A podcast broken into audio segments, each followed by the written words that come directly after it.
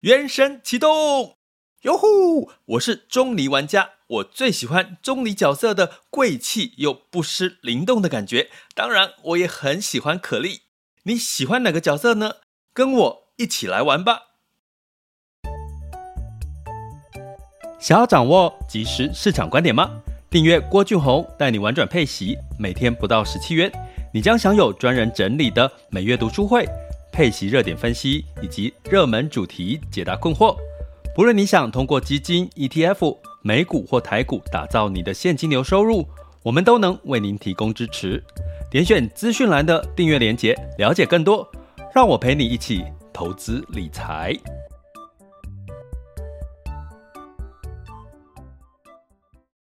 各位亲爱的学员以及听友们，大家早上好、中午好、下午好、晚上好。今天是二零二三年的七月四日，那今天晚上美股休市了哈，七月四日哈。那在进入到下半场，其实呃，其实没有特别什么利空的状况哈，会像上半年有比较多的干扰因素。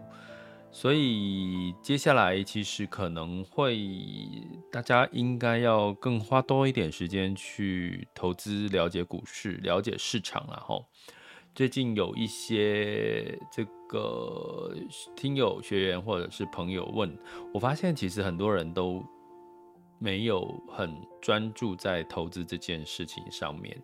那无可厚非啦，因为你有自己的工作要忙，自己的人生，有自己的家庭，可是。其实今年下半年，我会建议大家多花一点时间在投资，因为它可能会给你一些你觉得哇哦还不错的一些机会了吼。所以我倒觉得，如果你上半场没有没有参与到什么，那下半场可以稍微多留意一下。市场多学习啦，多听呐，多听听看不同的呃专家、不同的机构、不同的一些呃媒体文章的报道，我觉得是需要的哈。因为市场其实下半年应该会有更多精彩的事情发生。你去想嘛，两个季就是旺季嘛，科技业的这个这个需求的旺季，然后。这个苹果要在九月份要发布新的新机嘛，然后年底双十一的购物节，然后呃十二月的圣诞假期，你会看到一连串都是很多的这个利多，然后现在是七月开始就是暑假嘛，所以其实有很多的消息都是跟消费啦，跟什么景气是有关系的哈。所以再加上去化库存，哈，各个行业去化库存，到第三季应该就越来越明朗了。所以其实大家真的要花点时间做功课。那其实就加入订阅行列，其实是一个好方法，哈。就是除了随时收听我们的 podcast，不好意思，因为我有时候中午也是会这个暂暂停一两次，哈。如果我中午刚好卡到一些。要去演讲啦，要去录录制节目啦，就会就会没有办法中午直播。可是我会尽量都是，就是就是随时的陪伴大家这个市场的状况。尤其这今天这一集是真的算是陪伴的经典，因为七月三号就是台湾创新科技五十指数的一个上市的一个呃，这个这个指数上市它代表了什么，以及。呃，你要怎么投资这个指数？如果你看好这个创新科技五十指数，抱歉，现在没有，因为才这个指数才刚上市，所以去追踪这个指数的 ETF 还没有出来。可是我们其实可以找到类似的、雷同的，就是零零五二哈，富邦科技 ETF 哈，零零五二这这档的 ETF 哈，其实是跟这个创新科技是很类似的啦，你不一定要。去等到这个有创新科技五十指数的追踪的 ETF 出来，你才去才有机会参与到。其实零零五二其实就已经是这个类似的标的了哈。那但是它有略有不同，我等下跟各位讲一下哈。那从这件事情，我们更可以清楚的跟各位讲大者恒大这件事情，那个逻辑是什么呢？先跟各位讲这个逻辑哈，就是你会发现呢、你现在五十嘛，我们零零五零、零零五六是不是都是挑？比如说零零五零是前五十大的，对不对？那前五十大有很多产业，不同的产业。那所谓的创新科技五十，就是他找找创新科技类，就是科技股的五十大，五十大的指数，哦，就是你不再有航运，不再有通讯，不再有其他的呃金融相关的。类股掺杂在这个创新科技五十，所以你零零五零可能会参与到金融股，参与到这个航运啊，其他的类股。可是你在这个创新科技就只有单纯的科技类股。所以我最近其实有被学员有问到说，哎，老师老师，我要投资 AI，我要投资科技，我要投资呃通讯科技相关，呃或者电动车相关，我要投资什么？其实某种程度，如果不要。就是没有办法分到那么细的话，其实你就是投资创新科技、科技类型，其实就就一定会沾到边哈。那下半场，二零二四年、二零二三年下半场跟科技有没有关系？当然有啊，因为去化库存，刚刚提到去化库存的速度最快的，其实科半导体算是一种。另外就是下半年的苹果发布会、圣诞节都是卖最好的三 C 商品，也是消费电子的一个旺季哈。所以呢，其实台湾创新科技这个时候上架，我觉得也是有个指标。那为什么叫大者恒大？因为这里面这五十家，我先跟各位讲一下它的成分股哈，它的成分股的条件哈啊，我居然把它按掉了。好，那基本上呢，呃，里面的前十大，哦，前十大成分股是联电哦，台达电、国巨。台积电、哦，智邦、瑞昱啊，联发科、联咏、力旺跟日月光，这是前十大，哦，这前十大。那它占比占了多少？基本上没有没有具体的写到了，哈，因为这是这前十大，呃，所以前十大是五十大里面的十个，所以还有另外四十个嘛，哈。所以呢，你会看到的是，大部分都跟半导体有关，比如说联电、台积电，哈，然后瑞昱、联发科、联咏、力旺、日月光，哈，各个不同的这个角色的半导体。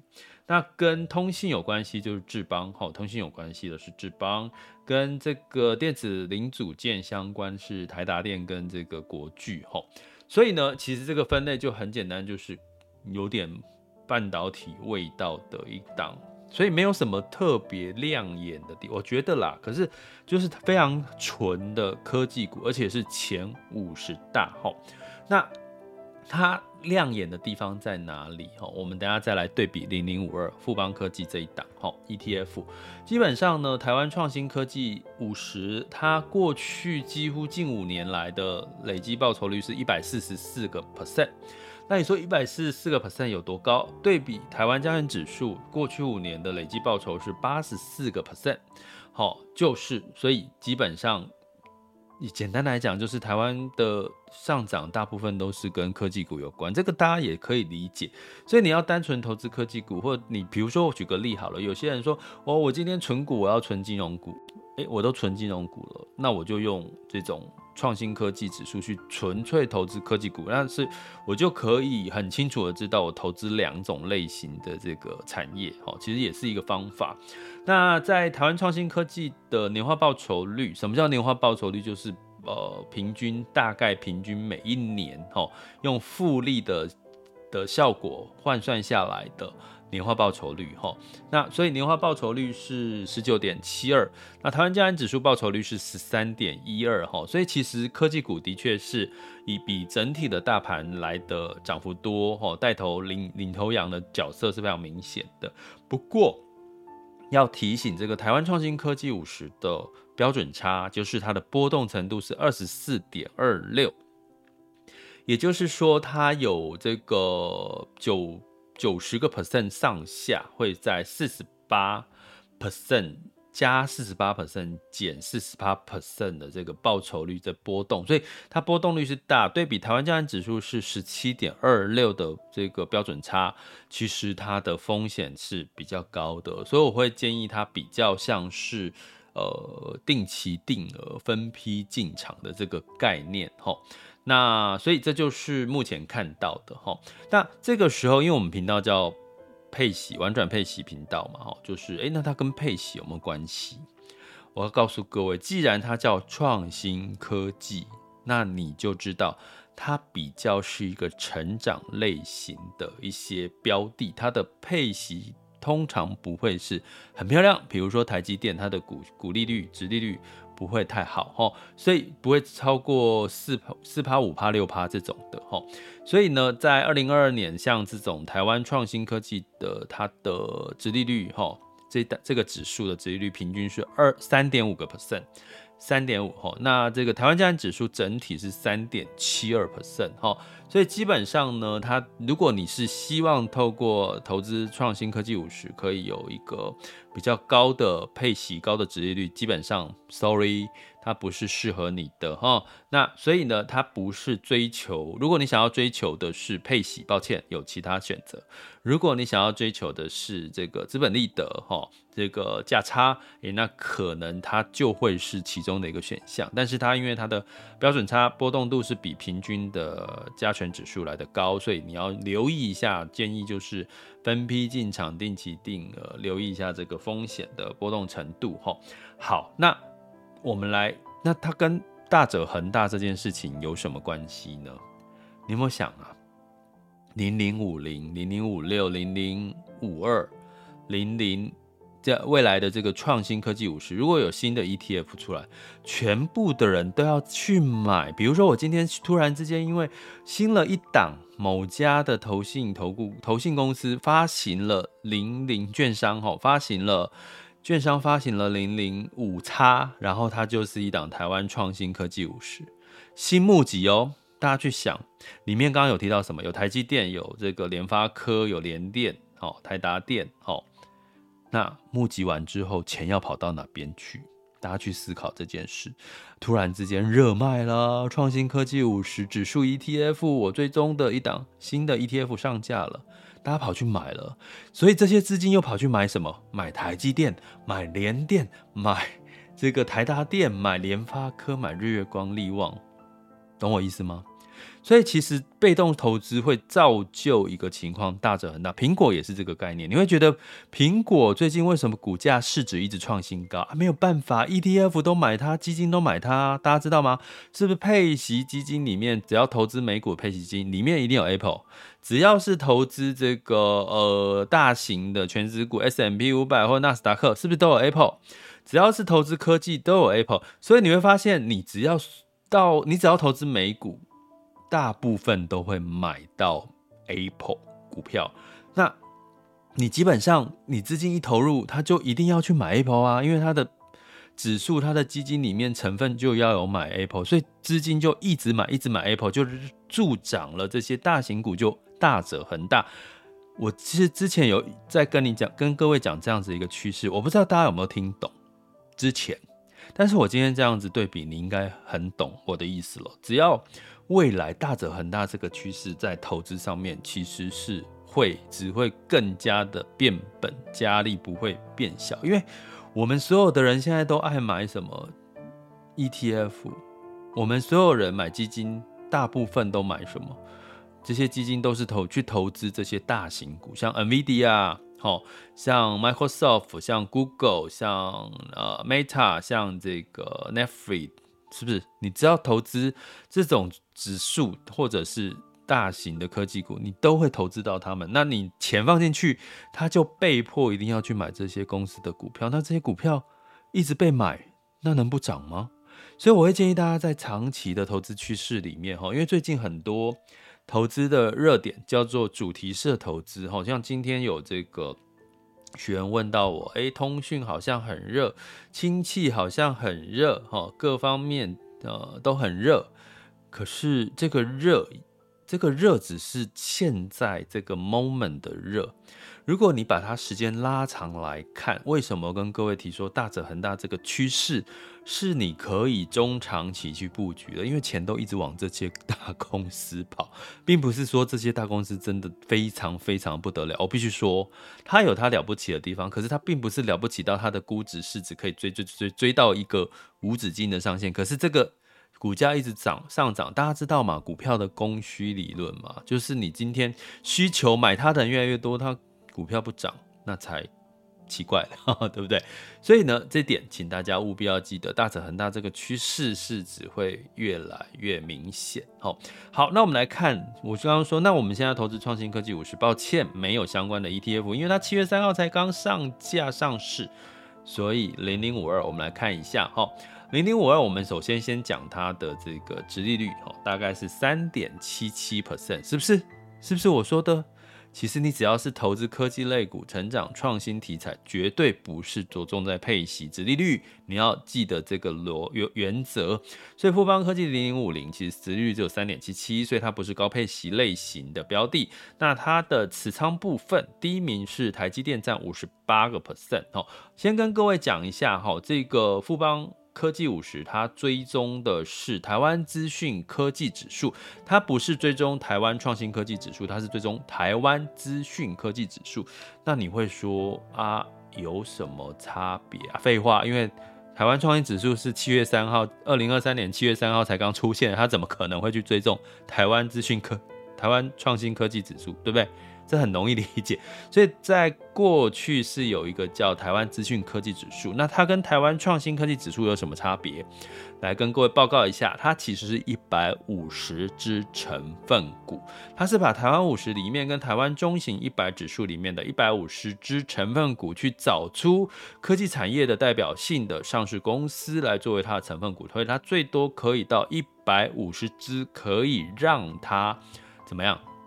让他去呃选择去参与去做一个换股的动作哈，比如说什么叫为什么叫换股呢？基本上这个台湾创新五十是四月十月会调整，然后检视一下成分股，调整它的股票。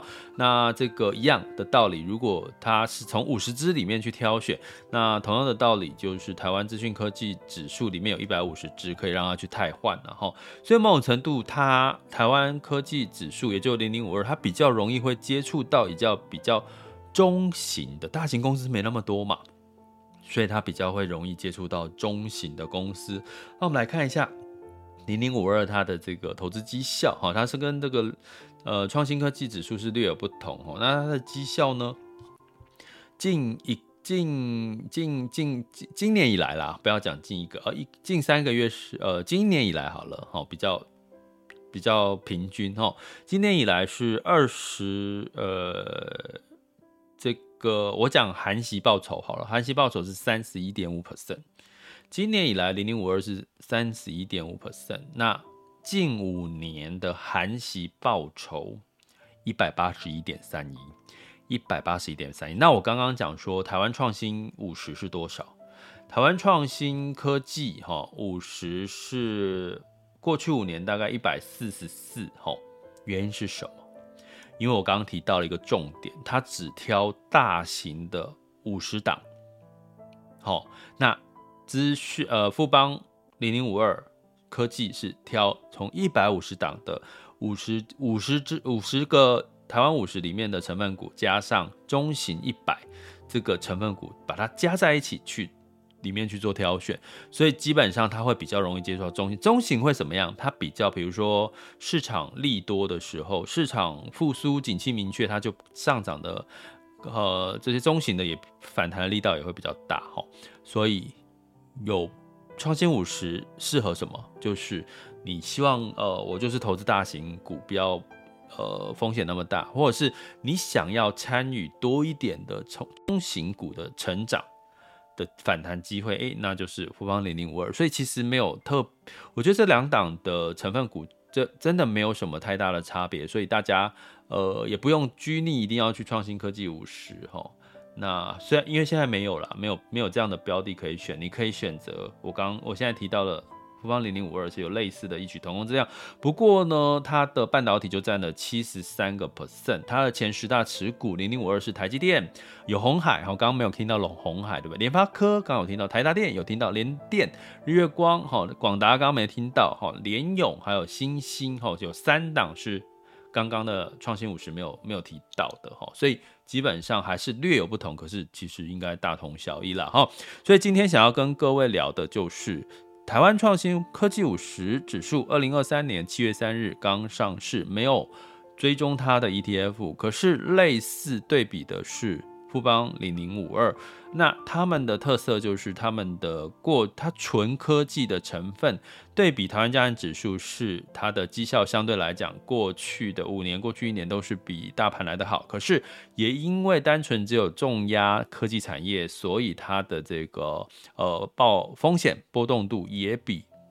大盘和加权指数是来得高，同样的，它追求创新跟成长，所以它的殖利率大概只有三个 percent 上下，所以呢是适合追求资本利得在做的哦，也建议做一个分批哦，或者是定期定额的一个方式哦，会是。那最后就是呼应到这种大型的五十指数越多的话，你会发现这些大型类股就会越来越大。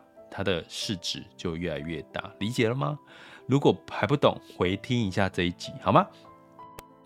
哦，那今天广告时间，哎，今天要广告什么吗？哦，就是记得啦，今年下半年其实机会会比上半年应该更多的利好消息，所以就是欢迎大家加入我们的订阅行列。我们现在订阅平台很多诶。其实是透过 Mr. Bus 的订阅方案，透过网校 School 点 Happy to be rich 的订阅方案，透过 Podcast 也可以直接订阅。现在 YouTube 也可以订阅了，天哪，会不会？你会不会像我一样有选择困难症？到底要在哪里订阅？没有啦，只是想说你哪一个平台常常用，你就比较常用那个平台啦，好吧？想要掌握即时市场观点吗？订阅郭俊宏带你玩转配息，每天不到十七元，你将享有专人整理的每月读书会、配息热点分析以及热门主题解答困惑。不论你想通过基金、ETF、美股或台股打造你的现金流收入，我们都能为您提供支持。点选资讯栏的订阅链接，了解更多。让我陪你一起投资理财。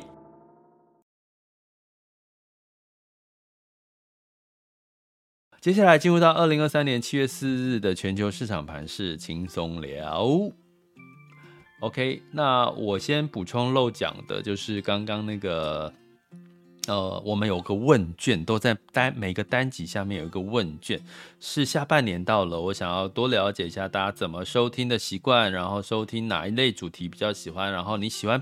呃，B 频道的什么理由原因？然后你希望我们给我们什么建议？然后给给我一些意见看法哈，就是一个问卷，会在单集用 Google 问卷、Google 问卷的方式呈现。所以呢，已经陆续有这个听友们帮我填写，所以喜欢我们频道的，麻烦抽一点空帮我们填一下，填写一下。就是你可以帮到我一个很简单的动作，至少让我了解你。想要什么？至少让我了解，在陪伴的过程当中，你想要什么吗？如果你连这一点都不想做，那你到底想要什么？OK，好。那在这个风险指标部分，今日 VIX 恐慌指数是十四点九三，那现在当下恐慌指数是十三点五七，十年期美债殖利率是三点八六四零八三点八六零四 percent，哈，所以基本上恐慌也没有上升，那美债殖利率维持在三点八左右，你说美债殖利率会不会再上去了呢？看起来其实就差不多哦，三点八、三点九就差不多。那接下来如果有讨论到降息，可能这个美债殖利率就开始往下走了哈。那当然，现在是属于长短期的倒挂的时候，是景气衰退的时候，一样还是要提醒大家。你会说，那衰退、景气衰退，为什么股市还涨？股市是看领先指标，看未来啊，看。嗯，这些个股企业的成长的机会啊，对不对？哈，那其实略有不同了。那在美股，哈，在这个七月四日是美国独立日嘛，好，所以基本上呢，呃，诶，周一提前休市，好，周一提前休市，好。那目呃道琼是上涨零点零三 percent，S&P 百、纳斯达克、非成半导体分别上涨零点一二、零点二一跟零点八三个百分点。那欧股的部分普遍是下跌了哈。那泛欧六百下跌零点二一 percent，德发英分别下跌零点四一、零点一八跟零点零六 percent 哈。那不过呢，开始你会看到，因为中国景气有稍微好转的迹象，所以矿业和基本金属有开始上涨哦。那在这个雅股的部分呢，哦，在周一的时候呢，普遍是上涨的哈，涨最多的是这个，我来看一下，涨最多的是这个台，更正一下。香港恒生指数跟香港科技指数上涨二到三个 percent，那日经二二五跟台湾加权指数跟 A 股上证指数都上涨了一个 percent 以上哈，所以周一其实是开门红哈。那我们来看一下目前最新的这个雅股哈，目前时间是十二点二十五分。台湾加权指数是上涨了五十六点，来到一万七千一百四十点七七，好，上涨零点三三 percent。柜买指数上涨零点二五 percent，台积电是上涨零点五二 percent，来到五百八十二块钱。那今天金融股普遍是下跌的哈。那在这个恒生指数上涨零点五五 percent，恒生科技上涨零点九一 percent，上证指数目前是先跌后涨，现在小涨零点零七 percent，来到三二四六哈。那目前看起来，A 股开始有有下半年有开始要冲刺的味道喽，大家可以留意一下哈。那深圳指数是上涨零点三三 percent，那日经二五呢涨多下跌修正哦，是下跌零点八二 percent。南韩综合指数下跌零点二五 percent，新加坡海峡下跌零点一八 percent，所以仍然是处于有涨有跌的状况。那能源的部分呢，九月份。布兰特原油期货是下跌一个 percent，来到七十四点六五美元每桶哦。那整体来讲，没有什么太多的利多利空消息。那金价的部分小涨零点七 percent，好，八月份的纽约黄金期货来到一一千九百三十点八美元每盎司。那所以整体来看，基本上就持续哦，持续市场在关注有利空消息跟利多消息。那在汇市的部分。在整体的哈，这个日本哈，终于日本的财务大臣呢，开始对汇市的日元贬值开始提出警告喽。所以呢，呃，日元走贬哈，可是呢，开始有警讯哈，就是。似乎日本有开始在释放出一些声音了，所以像今天的日股的下跌，我觉得多多少少也受到一些影响了哈。所以美元指数是来到一百零二点九九一三，稍微上涨。美元兑换台币，美元兑换台币是三十一点一一，美元兑换人民币是七点二三九八，美元兑换日元是一百四十四点六四哦。所以美元都有稍微的持平或稍微的走强哈，像台币已经现在贬到了三十一点一一了哈。三十一点一一了哈，所以基本上这个呃仍然要持续关注一下汇市的走势了哈，呃最好慢慢的美元稍微持平走弱哦，那新兴市场货币开始走强是有利于新兴市场的走势哈，我们就持续观察。这里是郭俊宏带你玩转配息，给你及时操作观点，关注并订阅我，陪你一起投资理财。